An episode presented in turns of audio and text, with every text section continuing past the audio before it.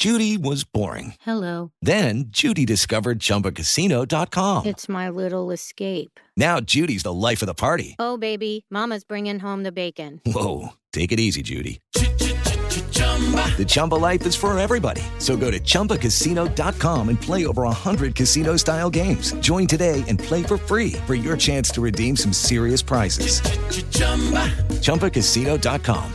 No purchase necessary. Void where prohibited by law. 18 plus terms and conditions apply. See website for details. Ciudadanos informados, informando.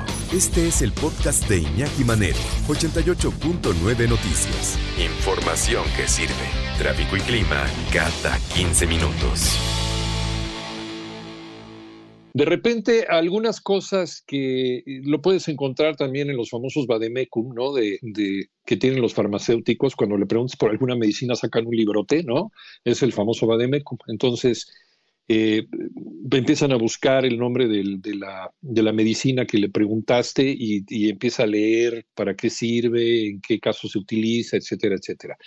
Eh, y, y ahí estaba incluido también esta, este compuesto, este medicamento, nitazoxanida, que se ha estado utilizando pues, de manera efectiva en contra de parásitos y en contra también de bacterias. Bueno, pues ahora algunos científicos han descubierto que eh, puede ser útil en la lucha contra el COVID-19. ¿Qué tanto sirve? ¿Qué tanto de esto real? ¿Qué tanto es mito? Si sirve en, eh, pues en qué momento puede servir, ¿no?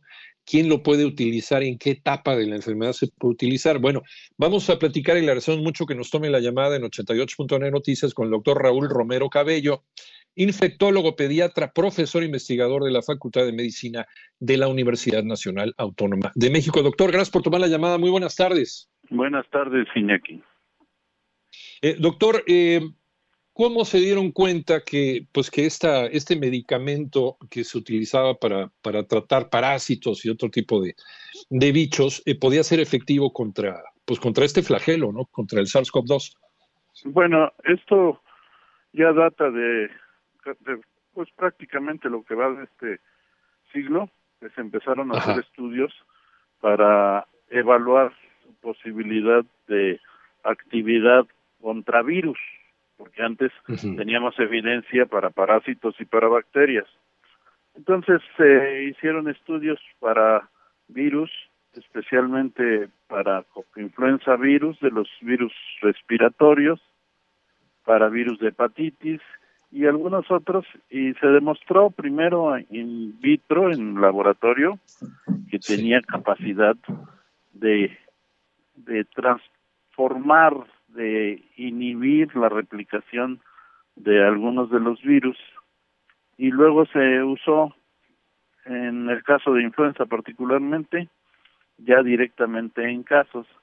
Entonces hoy podemos decir que de, de aquella estudios tenemos evidencias de un efecto antiviral porque inhibe la replicación de algunos de estos virus porque bloquea la maduración de la hemaglutinina, particularmente en, el de influenza, porque inhibe el factor de transcripción viral, porque también altera en la célula al modificar una proteína intracelular que hace que la señalización de la proteína F en la membrana haga más difícil la penetración del virus.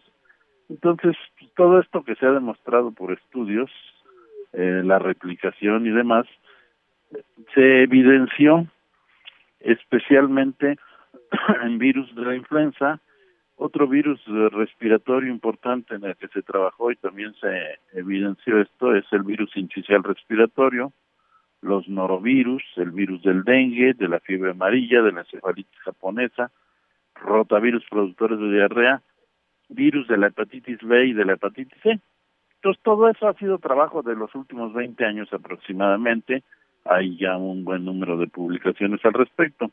Ahora, muy particular en relación a los coronavirus, también se probó con el SARS, que es el responsable de el gran brote de hace 12, 13 años, y después con el MERS, el del Medio Oriente. Y bueno, finalmente hoy tenemos un tercer coronavirus de los que producen cuadro severo, porque hay siete coronavirus que infectan al hombre hasta hoy bien demostrados, pero los otros producen más bien cuadros de, de proceso gripal. Eh, ¿En qué momento también de la infección puede ser útil este compuesto y si tiene que ver también con estos procesos inflamatorios de COVID-19? Sí, sí, es muy interesante que particularmente hay algunas publicaciones y actualmente el Sinvestab tiene un protocolo trabajando sobre la acción antiinflamatoria que logra el medicamento en la COVID-19. No vamos a entrar en detalles, pero en donde participa muy importantemente es en la respuesta de los interferones y los este, algunos de las citocinas proinflamatorias como el factor de necrosis tumoral y las interleucinas. Eh, lo que podemos decir así categóricamente es que pues hace que no sea tan intensa la, el proceso inflamatorio. Eh, Hay un estudio que se dio a conocer pues prácticamente hará un mes, que es un estudio de la doctora Patricia Rocco en la Universidad eh, Federal de Río de Janeiro. Este estudio es avalado por el Ministerio de Ciencias del Brasil. En, en ese estudio, la doctora utilizó en 1.500 voluntarios infectados con COVID la nitazoxanida y encontró dos evidencias que vale la pena considerar. Una, en los estudios de carga viral de los pacientes infectados, se logró disminuir la carga viral, o sea, el número de virus circulantes se disminuyó. Y la otra es que en las manifestaciones clínicas logró evidencias de disminuir las manifestaciones clínicas. Entonces, pues, hay más estudios corriendo que todavía no tenemos resultados, pero ahorita y, la conclusión de, de los brasileños es que se recomienda usar el producto en etapas iniciales de la COVID-19 para eh, tratar de evitar que progrese el cuadro clínico. Y la otra indicación que también proponen es utilizarla en aquella persona que ha estado en contacto con un caso ya totalmente evidenciado de infección con SARS-CoV-2. Esas serían entonces hoy por hoy las recomendaciones que de estos estudios y particularmente de el estudio de los 1500 voluntarios se logra concluir. También es importante mencionar que los efectos secundarios del medicamento son muy mínimos. Ya.